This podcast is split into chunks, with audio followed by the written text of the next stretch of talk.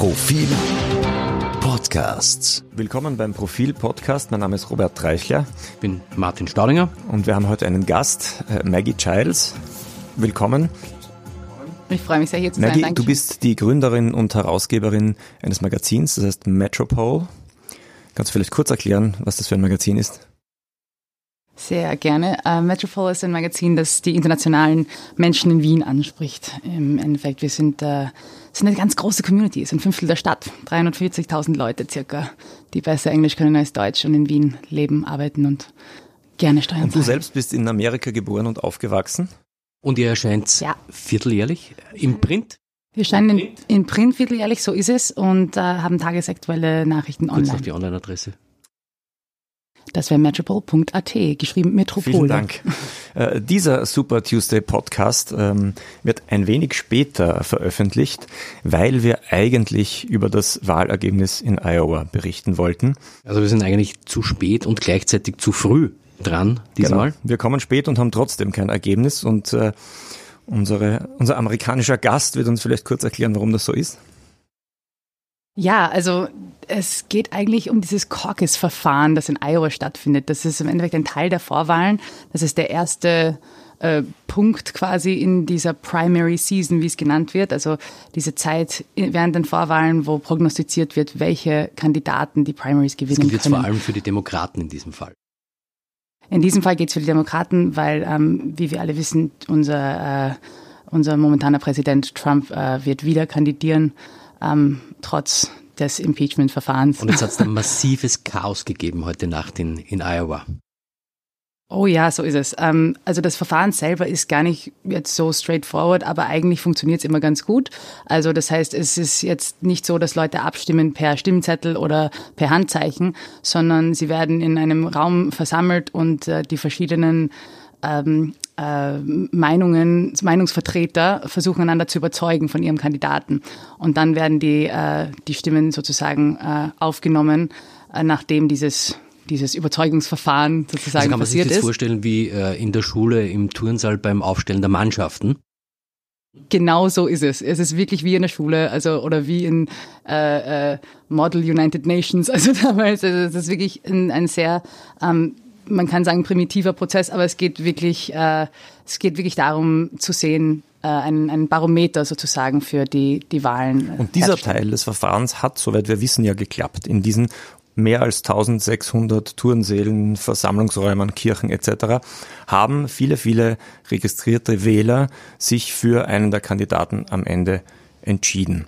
Das Problem ist allerdings, dass das Ergebnis dieser mehr als 1600 Verfahren nicht an die Zentrale gemeldet werden konnte. Und vor diesem Desaster stehen jetzt die Demokraten. Jetzt möchte ich noch einen Schritt zurückgehen und erklären, warum das eigentlich so wichtig ist. Iowa ist ja nur der erste von allen Bundesstaaten und ein relativ kleiner, äh, vergleichsweise unbedeutender, in dem die Demokraten ihren Kandidaten für die Präsidentschaftswahlen äh, bestimmen. Das heißt, das ganze Verfahren geht ja dann noch weiter. Warum ist Iowa so wichtig und warum ist es so äh, Kommentatoren sprechen von einer dramatischen Situation für die Demokraten. Warum, warum ist das so? Es ist auf jeden Fall dramatisch, weil Iowa wird als der, ähm, im Endeffekt der, der Stimmsetzer, beziehungsweise also das, das, das Ergebnis von Iowa wird als Indikator verwendet für den Rest dieses Vorwahlverfahrens. Es geht das geht lange zurück auf äh, dieses traditionsreiche Iowa als Erste da zu sein. Das Lustige daran ist, also lustig, das Komische daran ist, ist, dass es nicht sehr repräsentativ ist eigentlich fürs ganze Land. Also sind sehr viele weiße Wähler, also hauptsächlich weiße Wähler, ähm, relativ hoher Einkommensbracket, äh, also nicht, nicht unbedingt repräsentativ fürs ganze Land.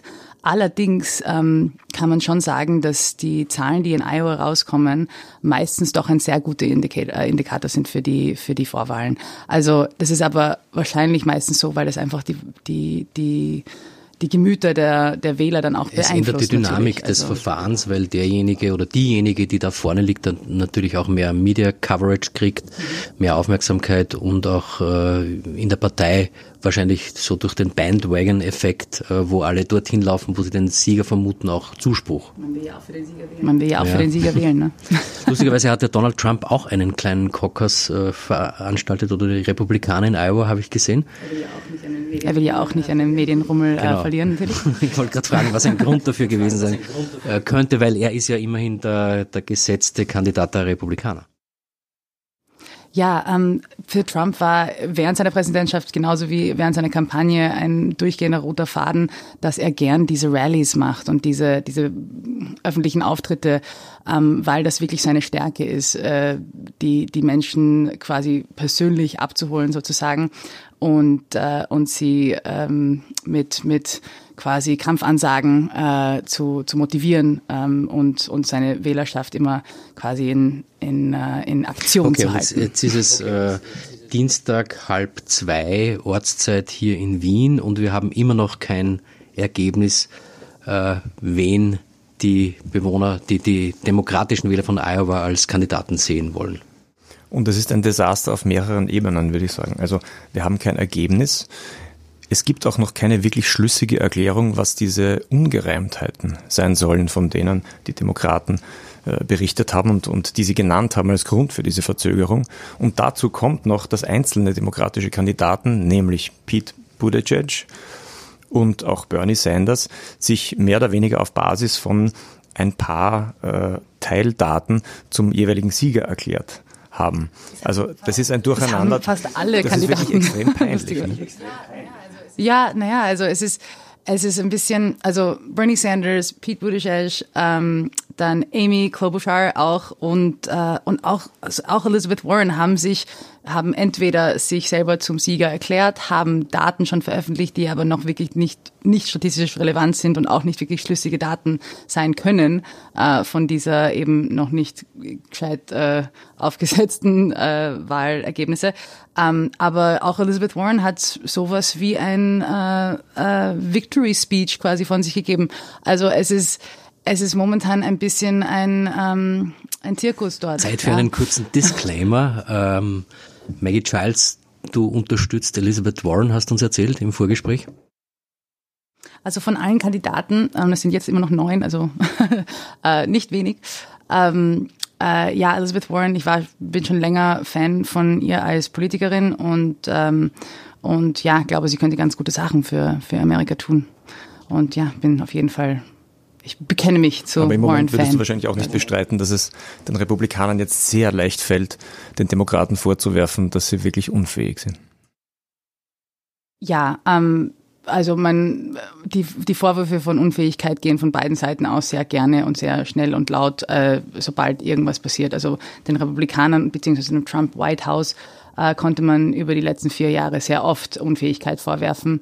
Ähm, und natürlich wollen die Republikaner zurückschlagen. Jedes Mal, wenn irgendeine kleine äh, Stolperpartie äh, quasi stattfindet, ähm, werden die Republikaner das natürlich sofort aufnehmen und, und äh, medial verwenden. Das ist völlig, völlig klar. Passiert auch aber in jeder Wahl. Es gibt jetzt äh, Kommentatoren, die sagen, in Iowa ist die absurde Situation eingetreten oder wird eintreten, dass der, der jetzt am Ende gewinnt, wenn es denn einen Gewinner gibt, äh, dass der nicht profitiert davon, dass er in Iowa gewonnen hat, sondern in diesen Strudel von äh, Berichterstattung über Desaster, über Chaos und so weiter hineingezogen und dadurch erst recht beschädigt wird. Ja, das ist im Endeffekt oft haben, haben solche Ereignisse so äh, widersprüchliche Aus, Ausfälle, dann, was dann damit passiert. Wir können eigentlich vielleicht dieses Mal zum ersten Mal weniger sagen, ob das wirklich ein Indikator ist für die Primaries. Ähm, es, es werden auch die ganzen Poll, äh, also die, äh, die Umfragen, genau, die, äh, die Umfragen, die jetzt durch die Medien kursieren, weil Medien natürlich äh, zahlenbasiert berichten wollen. Ähm, äh, die, die, die, die Umfragenzahlen werden ja auch nicht wirklich momentan ernst genommen. Man kann sich sehr schwer jetzt auf irgendwas basieren, außer äh, einen wirklichen Indikator. Und ich glaube, auch die Demokraten wünschen sich momentan ein bisschen mehr äh, Richtung einfach. Eine richtungsweisende äh, Maßnahme wäre jetzt sehr brauchbar für die ich glaub, man Demokraten. muss auch sagen, äh, hinter vielen Vermutungen, Mutmaßungen stecken Verschwörungstheorien, die auf einer Annahme basieren, nämlich, dass die Demokratische Partei, dass das Establishment der Demokratischen Partei nicht möchte, dass Bernie Sanders, der linke sich selbst als demokratischer Sozialist bezeichnende Kandidat tatsächlich der Präsidentschaftskandidat wird. Und man hat, man munkelt nun, es, es, es würde alles Mögliche in Bewegung gesetzt, um genau das zu verhindern und ein absehbar gutes Ereignis in Iowa ihm zu rauben. Das ist die Verschwörungstheorie. Wobei Sanders ja eigentlich ein bisschen mitverantwortlich ist für das Chaos dort, ne? weil er war ja derjenige, der auf geänderte ähm, Caucus-Bedingungen gedrängt hat. Aber ohne jetzt diese App ohne die bestellt zu haben. Also Bernie Sanders hat ja auch diesen, äh, diesen Part quasi äh, vielleicht selber herauf, äh, also selber hervorgerufen. Aber jetzt ganz abgesehen davon, es geht den Demokraten momentan wirklich um Wählbarkeit. Also wird der Kandidat, den wir Trump gegenüberstellen bei der Wahl, muss wählbar sein, sozusagen als Kandidat gegen Trump. Und das ist ähm, da sind ganz große Sorgen, dass Bernie Sanders zu radikal anders ist und zentristische Wähler ihn nicht wählen können und daher seine Wählbarkeit auf weniger geschätzt wird. Das war ja damals auch bei den, bei den Wahlen zwischen äh, Hillary und Sanders, bei den Primaries damals, bei den Vorwahlen war, ähm, war im Endeffekt ein, ein sehr, sehr knappes Rennen, das, wo der Sanders verloren hat und Sanders, äh, Sanders Wähler sind auch sehr vehemente Sanders-Wähler oft. Und, äh, und daher, ob, ob das eine Stärke ist für die Demokratische Partei oder ob es eine Schwäche ist, äh, Bernie Sanders als so starken Kandidaten zu haben, äh, ist halt die Frage. Ähm, Verschwörungstheorie hin oder her. Er ist, er ist als einziger rausgegangen mit Zahlen nach diesen, also mit Iowa-Zahlen heute quasi, ähm, hat sich selber als, als äh, in die Führung gesetzt sozusagen mit 30 Prozent. Hat, äh, seine Leute haben diese Zahlen jetzt äh, veröffentlicht. Das sind keine Zahlen, die man äh, jetzt als äh, echte Zahlen sehen kann. Er hat Pete Buttigieg als Zweiter mit 25 Prozent und Elizabeth Warren mit 21 Prozent gleich danach. Also diese Rangliste ist, glaube ich, auch Bernie Sanders sein Wunsch, seine Wunschkandidaten quasi als Gegner bei den Primaries zu sehen. Ähm, wir, wir, werden, wir werden sehen, was für, was für echte Ergebnisse jetzt rausbekommen werden. Es wird auch prognostiziert, dass bis Mitternacht äh, Iowa-Zeit. ja, also das ist dann sechs in der Früh für uns, oder na, sieben in der Früh äh, für uns dann morgen früh es echte Zahlen geben Aber das soll. wissen wir alles noch nicht. Es ist durchaus möglich, dass das am Ende auch das noch länger dauert. ungültig erklärt wird. Ne? Das kann auch sein. Das, das kann auch sein und das Ganze mhm. neu von neu an. Es gab einen, einen Kommentar in der New York Post, die, die den Demokraten gegenüber relativ kritisch eingestellt ist. Ähm, und darin hieß es, dass das nur ein Vorgeschmack sei, weil die Demokraten so wahnsinnig zerstritten sind und auch so unterschiedlich ähm, in, in welche Wähler sie ansprechen. Ähm, und es wurde explizit genannt, es ist möglich, dass das Ganze am Ende auf eine sogenannte Brokered Convention zusteuert. Das heißt, ähm, eigentlich ist ja die Idee, dass bei den Vorwahlen die vielen Kandidaten zu Beginn sich immer mehr verengen auf immer weniger Kandidaten und am Ende bleibt einer oder eine übrig und der oder die ist es dann. Wenn die nun so unterschiedlich sind und auch so unterschiedliche Wählergruppen abzielen, ähm, ist es möglich, dass die sich nicht zurückziehen. Das heißt, dass wir in drei Monaten immer noch äh, elf Kandidaten haben. Es kommt ja noch äh, Bloomberg dazu ab dem Super Tuesday. Die ziehen sich nicht zurück. Ähm, sie sammeln zwar immer jeder für sich delegierten Stimmen, aber am Ende hat keiner die Mehrheit und dann gäbe es gewissermaßen eine Art Kampfabstimmung bei der Convention.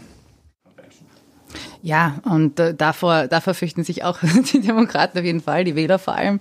Äh, es wird ja nicht einfacher, je, je, je weiter wir im Rennen kommen, desto äh, weniger geht es um die Policies und mehr um die Kampagne. Also es und da, das macht es auch für die Wähler natürlich schwierig, erstens die Wählbarkeit einzuschätzen eines Kandidaten, weil nach den Primaries ist, vor, ist, ist vor der Wahl. Also das darf man ja auch nicht vergessen. Und die Wahl geht dann darum, die ganzen Demokraten zu vereinen in, in einer Message. Damals hat es Obama sehr ähm, treffend gemacht mit Yes We Can. Das ist eine allumfassende äh, Aussage, die, wo sich jeder finden kann darin.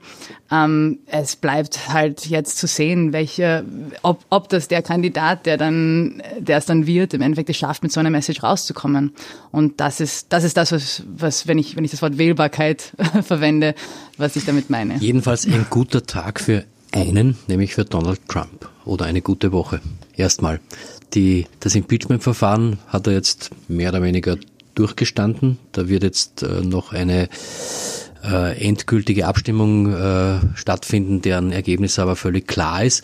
Ähm, die äh, Verteidiger von Trump, ich möchte jetzt noch ein bisschen auf das Impeachment vielleicht äh, Verfahren kurz kommen, äh, die haben jetzt doch einige Punkte gemacht, äh, die wir, wir reden ja relativ viel in der in der Redaktion auch über das Ganze, die die durchaus Sinn machen, Robert, oder? Naja, ähm, letztlich hat zum Beispiel einer der Senatoren, ähm, auf, auf die es ankommt, äh, bei der Frage, kann man jetzt noch Zeugen nominieren, ähm, hat am Ende gesagt, wozu sollen wir Zeugen nominieren? Das, was man Trump vorwirft, ist längst bewiesen was jetzt seltsam klingt für jemanden, der Trump eigentlich verteidigen möchte. Und äh, damit hat er Folgendes gesagt, es ist bewiesen, dass Trump sich falsch verhalten hat im, im Umgang mit der Ukraine, mit dem ukrainischen Präsidenten.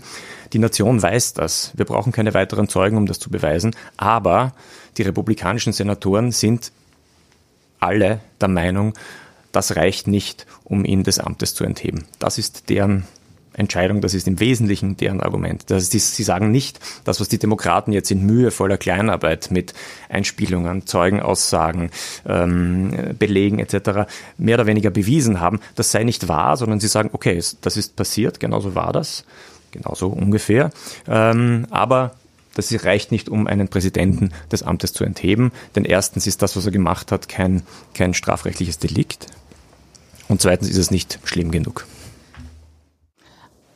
Ich finde am, am aller ähm, skurrilsten von diesen äh, Aussagen auf der republikanischen Seite war, ähm, dass dass der Präsident im Interesse des amerikanischen Volkes handeln soll. Und wenn er das im Glauben ist, dass er das Beste ist für das amerikanische Volk, ist sein Handeln in seinem Eigeninteresse im Sinne des amerikanischen Volkes. Das ist so ein Umkehrschluss, das ist so ein, eine, wenn ich das sagen darf, Vergewaltigung unseres Systems einfach. Äh, das so, ich meine, natürlich ist das kein, es ist kein wirkliches Trial, was jetzt dieses Verfahren ist, ein politisches Verfahren. Es ist kein juristisches Verfahren und das darf man natürlich nicht außer Acht lassen. Es wurde aber noch nie ein Impeachment Trial oder Impeachment Verfahren so behandelt wie diesmal. Also wirklich als wir sind, wir bekennen uns als absolut loyal unserem, also die, die republikanischen Senatoren haben, haben in allen Medien ganz laut proklamiert, sich ihm gegenüber absolut parteilich, also überhaupt nicht unparteilich äh, äh, hier zu handeln. Und das, das ist ein, ein First. Das gab es noch nie eigentlich. Also in jedem Impeachment-Verfahren war, wurde es trotzdem äh, zumindest es wurde versucht, dass die, dass die Senatoren sich so verhalten wie, äh, wie eine, eine Jury sozusagen. Ich bin mir nicht ganz sicher, wie das zum Beispiel bei Bill Clinton war, 1999. Ähm, damals war eigentlich bewiesen, dass Clinton eine Falschaussage getätigt hatte. Und trotzdem haben alle demokratischen Senatoren auf die Frage, hat er eine Falschaussage getätigt, mit Nein gestimmt beim Impeachment. Auch damals war im Wesentlichen die implizite Argumentation der demokratischen Senatoren, wir wissen, dass er eine Falschaussage getätigt hat, aber wir halten das für nicht schlimm genug, um ihn des Amtes zu entheben. Ja, ja. ich glaube, ähm, also ich, ich sage nicht, dass es, dass es im Endeffekt äh, so ist, dass die Leute nicht parteiisch handeln, sondern dass sie äh, explizit aussagen, dass sie parteiisch handeln werden, im Vorhinein schon ähm, das, das, das ist noch nie passiert. Also, dass sie, dass sie sagen, wir brauchen uns nicht dafür zu entschuldigen, dass wir loyal sind unserem Präsidenten gegenüber. Ähm, das, das fand ich, fand ich sehr interessant an diesem Verfahren diesmal. Aber ja, Trump freut sich auf jeden Fall, dass es, dass es quasi vorbei Wird ist. Wird das Impeachment-Verfahren jetzt noch eine Rolle spielen im Wahlkampf oder ist das jetzt deiner Meinung nach over and out? Es wird in der Argumentation auf demokratischer Seite bestimmt noch ein, ein, äh, eine, eine Rolle spielen. Und es wird weiterhin ähm, die alle diese Investigations, alle diese Untersuchungen und, und Ausschüssen und so weiter, die äh, mit dem falschen Handeln von Trump und seinem Kabinett äh, werden bestimmt nochmal unterstrichen und und und äh, weiter verwendet werden in der Kampagne. Was ein Erfolg Fall. im Sinne dessen, dass die Demokraten sozusagen ihren Wählerkern äh, mobilisiert haben? Ich glaube, es war ein Erfolg in zweier Hinsichten. Äh, in, in, also erstens ja, würde ich schon sagen. Es hat Demokraten ähm, mobilisiert, dass sie sich äh, Gedanken machen, okay, wie, wie können wir das jetzt äh, äh, reparieren, was jetzt die vier, letzten vier Jahre äh, auseinandergenommen wurde.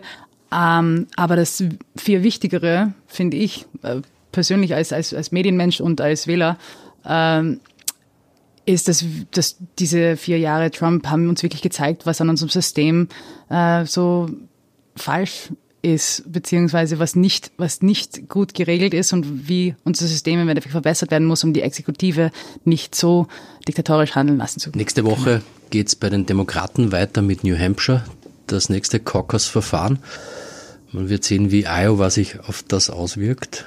Ähm, wir hoffen, dass wir doch bis morgen einen, ein Ergebnis aus Iowa haben äh, und werden weitersehen. Es sind noch 39 Wochen, sage ich nochmal dazu. Das also, wäre es jetzt. Bis zur Wahl. Und das wäre es für diese gewesen. Herzlichen Dank, Maggie Childs. Vielen Dank. Vielen Dank Einladung. Und wir hören uns nächste Woche wieder.